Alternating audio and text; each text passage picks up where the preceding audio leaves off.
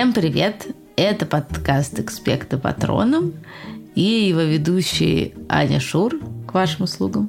Я Аня Красильщик к вашим услугам, и да, растут ваши бороды вечно. Это мы не сошли с ума. Это так говорят в книге, о которой мы сегодня будем разговаривать. Она называется «Хоббит» или «Туда и обратно». Кстати, этот выпуск мы записываем при поддержке книжного магазина «Подписные издания», который находится в Петербурге на Литейном 57. Это замечательный книжный магазин, где есть очень много разных замечательных книг, в том числе те книжки, о которых мы говорим в нашем подкасте. Значит, книгу «Хоббит» или «Туда и обратно» написал без преувеличения величайший английский писатель Джон Рональд Ройл Толкин. И в целом это такая книжка, она, в принципе, небольшая, но она вход в огромный мир Толкина, в огромный мир «Властелина колец», и вообще для, по крайней мере, нашего поколения она вход вообще в мир фэнтези, да, в какой-то такой придуманный, классный, населенный самыми разными существами э, фантастический мир. Мне в детстве всегда казалось, что его зовут не Джон Ро... Как ты сказала? Рональд Ройл? Мне казалось, что его зовут Джон Рональд Ройл Толкин. Не знаю, почему Это еще казалось. всегда был особый шик запомнить всю последовательность и правильно ее произносить, да. Мне вообще кажется, что я перед тем, как первый раз прочитала «Хоббита», я слышала, как мне его рассказывал или пересказывал папа в походах. Мы ходили в походы, когда я была маленькая. Типа мне было лет пять, может быть, или семь, восемь, ну какой-то, короче, небольшой возраст. И вот ты лежишь в такой дождливой, мокрой палатке, в спальном мешке на надутом резиновом матрасе и слышишь вот эту вот историю про Бильбо Бэггинса, и мне прямо каждый раз, когда я вижу имя Бильбо, мне прямо вот это ощущение такого какого-то очень-очень уютного чего-то, оно меня обволакивает. И это было очень классно. Это, правда, очень интересная книжка, не только своим сюжетом и вообще всем, что там происходит, но и, собственно, сам Толкин ужасно интересный человек. И он э, такое ощущение, что он думал про эту книжку всю жизнь. В смысле, что он еще в детстве начал интересоваться всякой мифологией и лингвистикой. Он даже изобретал собственные языки, просто придумывал их, а потом действительно стал лингвистом, стал профессором и преподавал англосаксонскую литературу в разных колледжах и занимался древними языками. Да, и э, древние языки как-то вдохновляли те языки, которые он э, потом придумал. Э, да, но вот мы знаем, по крайней мере, два языка эльфов, которые он придумал. Это квенья на основе финского и синдарин, я надеюсь, я правильно поставила ударение, на основе валийского. Кстати, валийский – это такой очень красивый и странный язык, на котором говорят жители Уэльса. Мне еще очень нравится в истории Толкина, какую роль в издании «Хоббита» и вообще всего остального сыграли его друзья. Это очень, как обычно, важная для нас тема. Вот, он э, в 30-х годах э, начал посещать такой кружок э, литературный, который назывался «Инклинги». Там в том числе был его близкий очень друг Клайв Стейплс Льюис – это тот самый, благодаря которому у нас есть хроники Нарнии. А, они читали друг другу тексты, обсуждали всякие литературные какие-то сюжеты. И вот в этом кругу а, Толкина уговорили, что повесть «Хоббит», которую он написал, а, абсолютно достойна издания, и это обязательно нужно делать. Есть очень классная история про то, как, собственно, возникло слово «хоббит» Толкин проверял студенческие работы. И на каком-то листочке он написал э, такую фразу «В норе под горой жил да был хоббит». И он не знал сам, что такое хоббит, просто он так написал. Ну, не знаю, что-то у него в голове выстрелило.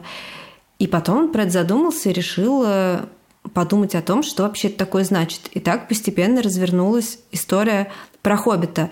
И сам Толкин считал, что эта история не то чтобы какая-то ужасно интересная, и совершенно не собирался ее издавать, просто, видимо, писал ее для своего удовольствия.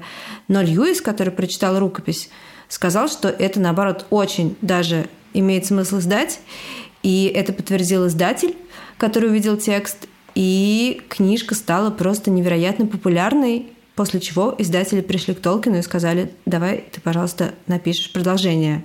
Ну и мы знаем, чем это все закончилось. Да, это закончилось «Властелином колец» и «Сильмариллионом». Да, тут надо сказать очень важную вещь. Вопрос, который мы решили задать к этой книжке. Потому что в каждом выпуске, как вы знаете, мы обсуждаем какую-то одну книжку и ищем в ней ответ на один важный вопрос. И вот мы подумали, что таким вопросом сейчас может стать вопрос о том, как понять, ты герой или вообще не герой. Готов ли ты на разные безумства и храбрости? Или ты скорее их боишься? Потому что ровно такой вопрос возник перед главным героем книжки «Хоббит» хоббитом Бильбо Бэггинсом, который жил у себя в норе под горой и совершенно не собирался отправляться ни на какие приключения, потому что ему очень нравилось жить в норе, в уютной, теплой норке, курить свою трубку, пускать колечки, есть вкусные кексы, которые были припасены у него в кладовочке, и э, вести такую размеренную, понятную, очень простую и приятную жизнь.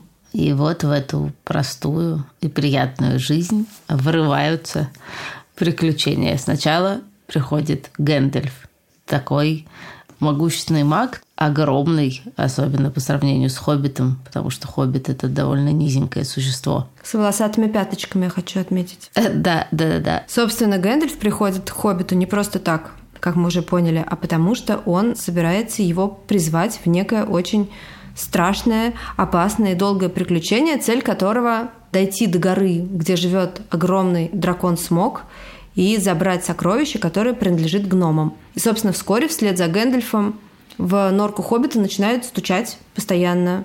Он не может понять, в чем дело, он сбивается с ног, потому что каждую секунду приходит какой-нибудь очередной гном, или пара гномов, или тройка гномов, как в случае с Бифором, Бофором и Бомбуром, которые всегда идут все втроем.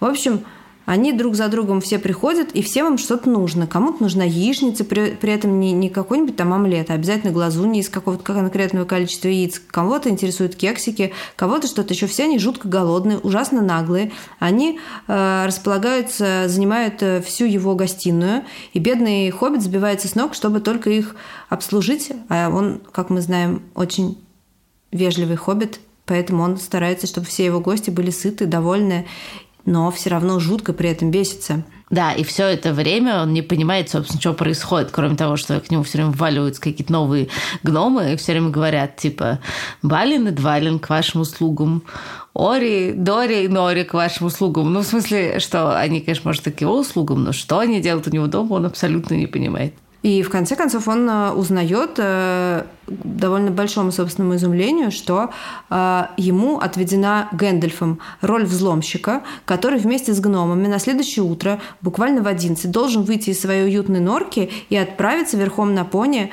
куда-то неизвестно куда, очень далеко, чтобы оказаться где-то на другом краю света под горой и чтобы потом вломиться в эту гору, э, найти к ней какой-то ключ или пароль и отыскать внутри дракона, который лежит на сокровищах, принадлежащим гномам. Да, и Бильбо абсолютно потрясен всем этим, но вот тут очень интересно, как он совершает свой выбор. Потому что на самом-то деле его же никто не тащит силком, и он бы, наверное, мог послать и Гэндальфа, и гномов э, без него. Но в какой-то момент эти гномы безумные, значит, они все съели, потом они все убрали за собой, надо сказать. А потом они запели песню. Эта песня, мы ее все тоже в детстве знали наизусть за синие за горы, синие за горы, белый за... туман. Да. В общем, когда Бильбо слушает эту песню, в нем вдруг просыпается вот это желание вот это все увидеть и в этом поучаствовать. Он прям уже представляет себе... Туковское начало. Туковская часть, да. В нем есть, да, разные крови смешанные, такие спокойные хоббичи крови, которые хотят сидеть в норке, и какие-то, наоборот, очень э, такие буйные и дерзкие крови. Для хоббитов буйные. Для хоббитов, да. Э, это от его деда, от кого там? Туковская бабка. Ну, дед или там. прадед. Да, да, да, такое. да, вот это все от него. И, собственно, вот эта вот кровь вдруг в нем вскипает, И благодаря ей на следующее утро он все-таки вылезает из своей норки и догоняет гномов, которые уже успели тихонечко трусить. Нет, не благодаря ей, не только благодаря ей, а еще ему делается обидно. Он сначала, значит, такой послушал песню и думает, о, приключения, а потом э, в какой-то момент еще, ну, сразу после этого, он, наоборот, ужасно пугается и визжит и падает в обморок. И гномы начинают типа про него говорить, что вообще Гэндальф, ты что вообще нам предложил? Какой-то бестолковый пузан, что он вообще может. И Бильбо все это слышит, ему делается жутко обидно, и он входит в комнату и говорит, вот, вы типа думаете, что я никчемный, вообще не знаю, откуда вы на мою голову взялись, но раз уж типа меня назначили взломщиком, то я попробую это исполнить. То есть у него это туковское начало еще смешалось с такой обидой, что типа тебе говорят, ну ты вообще, как бы его как будто на слабо взяли. ну, на самом-то деле Бильбо не умеет никак, никуда путешествовать, и вообще бедный маленький хоббит, который засиделся в своей норке, сидит в ней уже 50 лет. Поэтому он вначале ведет себя ужасно бестолково. Ну, просто. Он, во-первых, проспал, потом он выбежал из дома вообще без вещей, потому что его разбудил Гэндальф и сказал, типа, давай, дуй.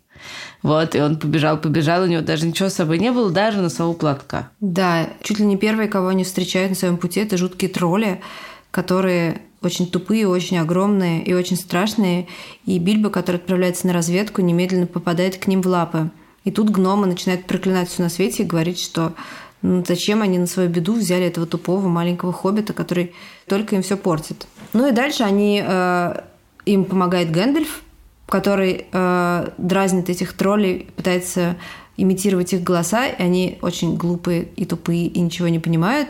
И пока они припираются между собой, наступает в рассвет, а как известно всем, а прежде всего Гэндальфу, тролли э, со светом солнца превращаются в каменные изваяния, в горы. И наши путешественники идут дальше, они попадают в замечательное совершенно место к такому эльфу по имени Элронд, и он друг Гэндальфа, и он э, всячески им помогает. Он помогает им излечиться от всех этих э, ран, которые им нанесли тролли и ушибов. Значит, да, у Элронда такая у них э, передышка, это глава даже так называется передышка. А потом они должны идти дальше, естественно, они там нагрузились всякой снедью. И они идут дальше, и в какой-то момент им нужно место для ночлега, они находят прекрасную сухую пещеру, но, к сожалению, эта пещера нравится не только им, и в какой-то момент э, отовсюду начинают сыпаться омерзительные гоблины, и нападают на них, и хватают их, и тащат их куда-то, и Гэндальф даже как-то пытается всем помочь. Но, в общем, как так получается, что Бильбо оказывается один. И где-то непонятно где, в каком-то туннеле с Клиском. В общем, вот он один, и он э, находит в этом туннеле не почему, вдруг – он его не ищет, это само происходит. Нащупывает маленькое колечко.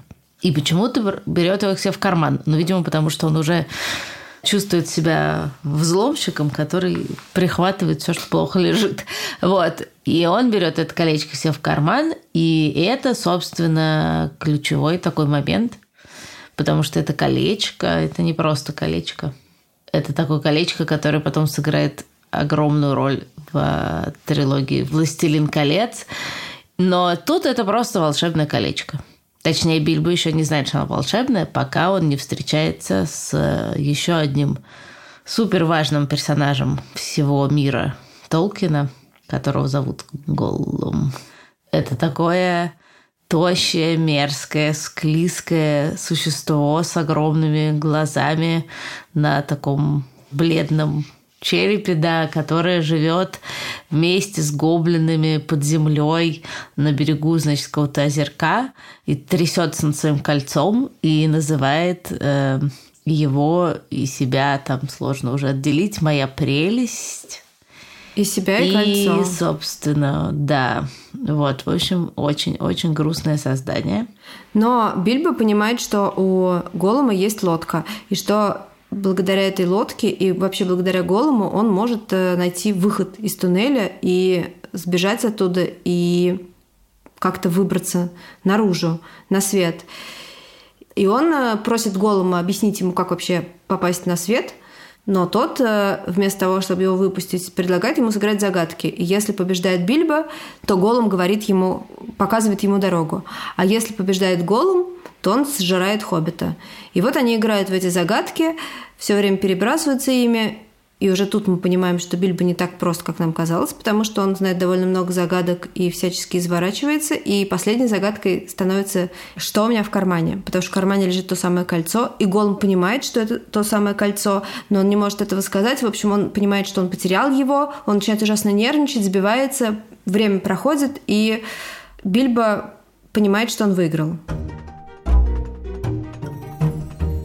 Бильбо в итоге выбирается из этого подземелья. Он не просто выбирается, он перепрыгивает через голома. Он, э, тут он начинает реально чувствовать себе какую-то дикую смелость и отвагу. Он бежит, э, видит гоблинов, надевает кольцо, они его не видят, он вырывается за дверь, пуговицы отрываются от его курточки, когда он застревает в двери, и со звоном разлетаются по каменному полу пещеры. Гоблины не понимают, что это такое, потому что они его не видят. И дальше невидимый Бильбо вырывается из этой гоблинской горы, и оказывается на воле попадает на свет. Да, и видит, что там Гэндальф, который распекает этих гномов, что они бросили Бильбо, и вообще гномы, значит, оправдываются, что типа там было ничего не видно и ничего не понятно. И тут он снимает кольцо и говорит, а вот и я.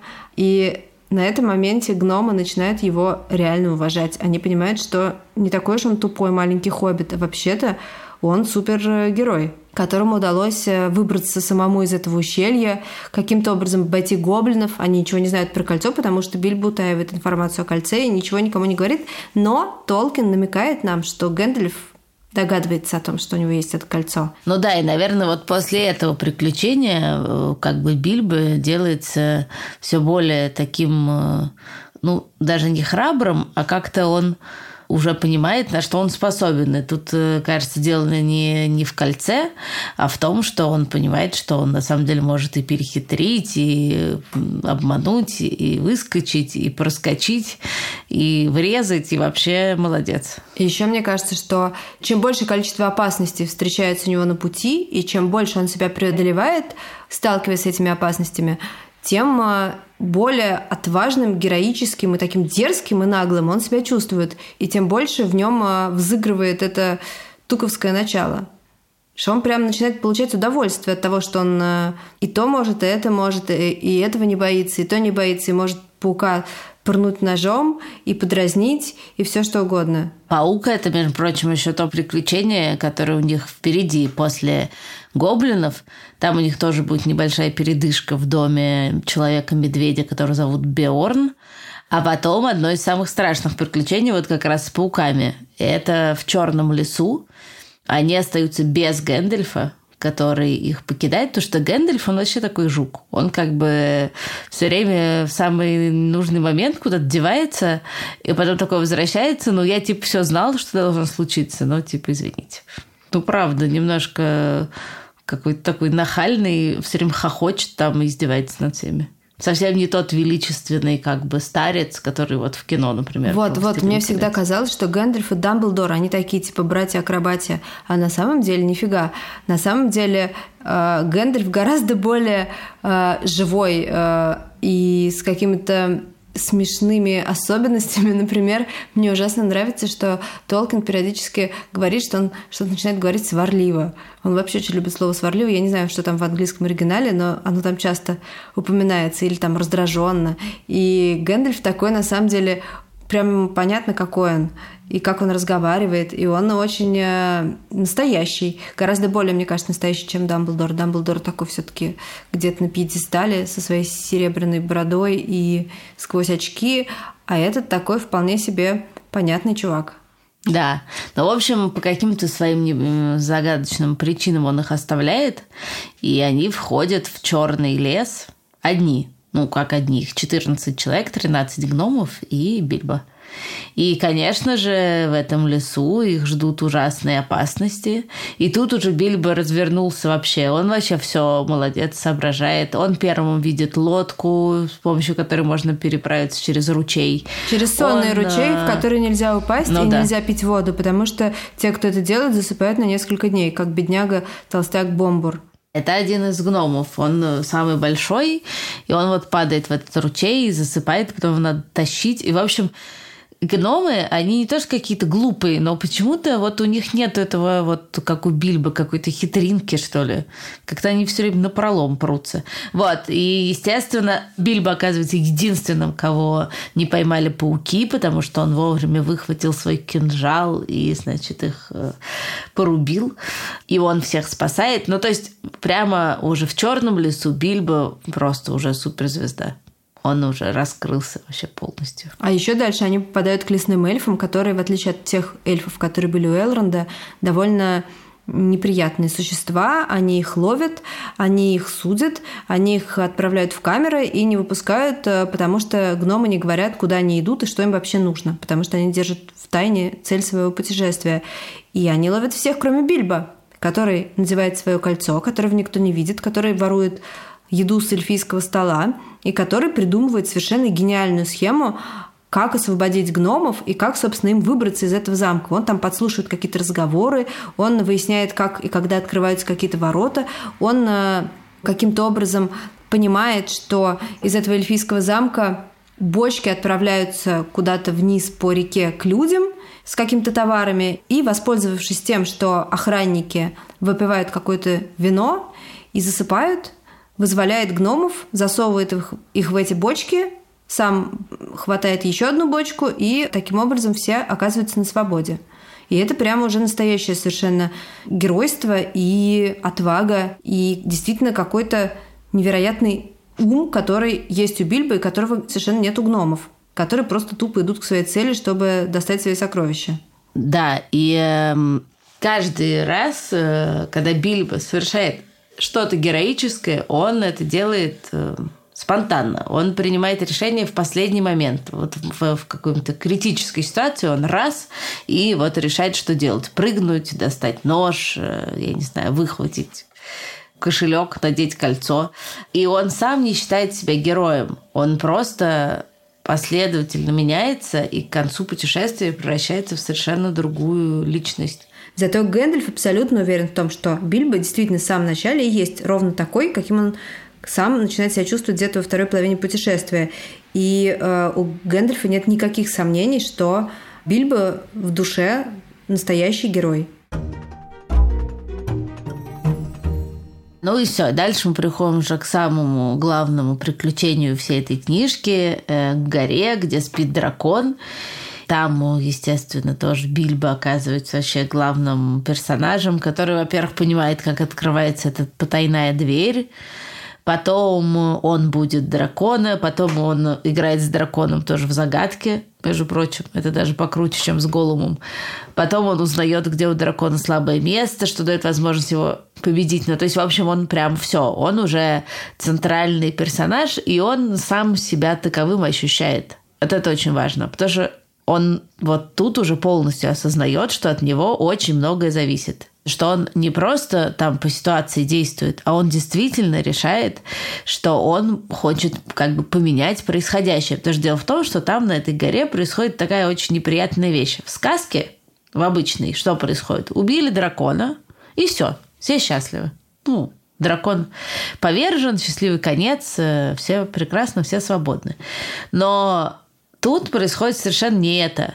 Когда дракона убили, и все узнали, что сокровища как бы в свободном доступе, то на эти сокровища начали претендовать не только гномы, которым они принадлежат типа по праву наследования, а еще, например, люди, которые пострадали от того, что дракон налетел на их город и спалил его. При этом именно человек убил дракона, поэтому люди считают, что они имеют право тоже на сокровища.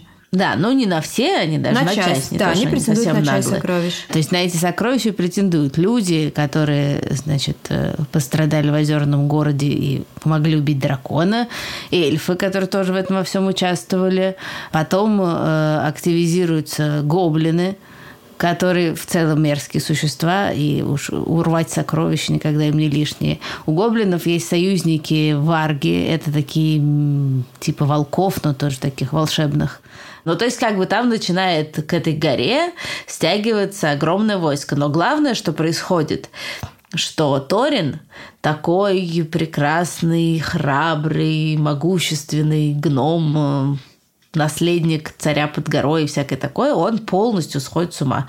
То есть э, от э, того, что он наконец получил свое сокровище, у него как бы затуманивается как-то сознание, он никому не хочет ничего отдавать, ни с кем не хочет делиться, вызывает на подмогу своего брата тоже с войском. Ну, то есть, в общем, быть в войне. И войне, как бы, которой Бильбо не хочет. И Бильбо делает очень интересную вещь. Он среди сокровищ там в какой-то момент нашел Аркенстон. Это такой огромный алмаз, очень важный для Торина, потому что он тоже символизирует, значит, вот эту власть гномов. Ну и вообще он очень большой, красивый. И Бильбо выбирается из этой горы, где они держат осаду гномы Торина, они охраняют сокровища, чтобы никто, значит, их не забрал. И Бильбо тут выбирается и отдает Аркенстон человеку, который убил дракона. И говорит, вот тебе Аркенстон, веди теперь переговоры. То есть из «Хоббита», который действует очень героически, но действительно потому, что так жизнь складывается, Бильбо прямо превращается в героя, который готов рискнуть и поменять ход битвы, потому что считает это правильным. И еще очень важно, что если гномами движет довольно прагматичная цель – им нужно вернуть сокровища, им это очень важно. Они прям вот идут за сокровищем, и это их самая важная цель, то Бильбо, как выясняется в конце, сокровища не так уж и важны, потому что он даже готов отказаться от своей доли, только чтобы все это закончилось. Гномы вернули свой замок, остались на месте, все были счастливы, и он отправился бы домой. Потому что на самом деле Бильбо действует довольно бескорыстно, несмотря на то, что он там кладет себе сначала в карман кольцо, не подумав, он пытается утащить чашу у дракона. Да, чашу у дракона вытаскивает из-под дракона, но это он делает просто в каком-то азарте, потому что им движет уже просто какой-то раж и адреналин, совершенно очевидно. Вот. Но при этом он к этой цели идет не потому, что ему нужны эти сокровища, а просто вот э, потому, что он решил, что он пойдет. Ну да, нет, мне еще кажется супер важным про Бильбо, вот в отличие от гномов и прочих, что он очень много каких-то решений принимает сам. Вообще-то, это если подумать, он идет в путешествие. В путешествии есть Гэндальф, довольно мощная фигура, да. В путешествии есть Торин, король гномов, и тоже очень мощная фигура. И, казалось бы, Бильбо все время мог бы на них как-то ориентироваться, может быть, спрашивать у них совета, чего-то. Но Бильбо реально все свои решения принимает сам. Может быть, это свойство хоббитов или лично Бильбо, я не знаю, но меня это тоже совершенно завораживало, что он как бы, ну, абсолютно самостоятельный персонаж. В общем, если подытожить, как понять, герой это или нет – на самом деле, кажется, что лучше бы обстоятельства складывались так, чтобы тебе не пришлось бы думать о том, герой ты или нет.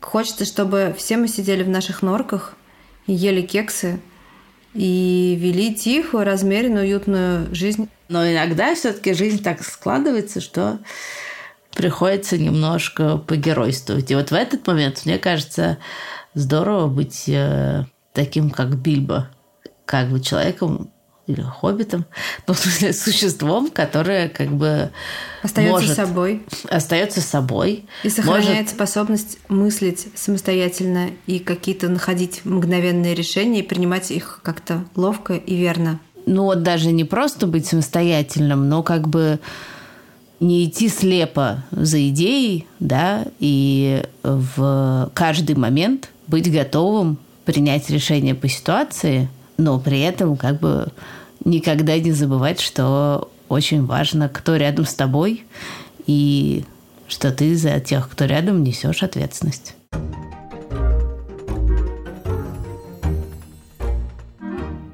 Напоследок мы всегда советуем, чтобы такого почитать.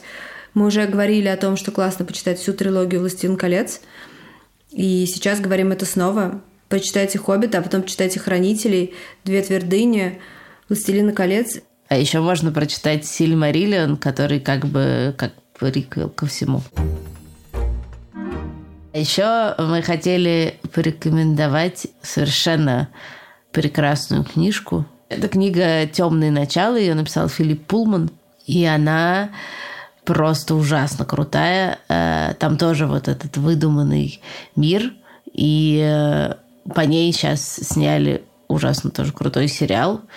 Значит, главная героиня Лира, и она живет в таком мире, который как бы параллельный нашему. И он немножко другой, потому что в нем есть волшебство, в нем есть ведьмы, в нем есть э, зловещий магистериум, который всем управляет, в нем есть ученые, а еще в нем у каждого человека есть деймон – он тоже немножко похож на патронуса. Это такое как бы животное, которое часть твоей души. И оно тебя понимает, и ты с ним разговариваешь. Очень-очень круто продуманная штука. И все там крутится вокруг некой пыли которая есть э, на людях, и ее все исследуют. И, в общем, ну просто это очень-очень интересный, красивый, продуманный мир. На этом мы с вами прощаемся. Это был э, подкаст «Экспекта Патроном». Напоминаем, что этот выпуск мы записали при поддержке петербургского магазина «Подписные издания». Это замечательный двухэтажный, очень красивый книжный магазин. А еще он есть в интернете, называется подписные.ру, и там по промокоду «Патроном» можно получить скидку. Слушайте нас а, везде, где вы привыкли слушать подкасты на Кастбоксе, на Яндекс Музыке, во Вконтакте. В общем, везде-везде. Но лучше всего слушайте нас в приложении «Гусь-гусь», потому что там, помимо экспекта Патронума, еще очень много всего прекрасного для детей разного возраста. Мы благодарим нашего редактора Асю Терехову, расшифровщика Кирилла Гликмана, фактчекера Михаила Трунина и композитора Михаила Соробьянова. Пока. Всем пока и да растут ваши бороды вечно.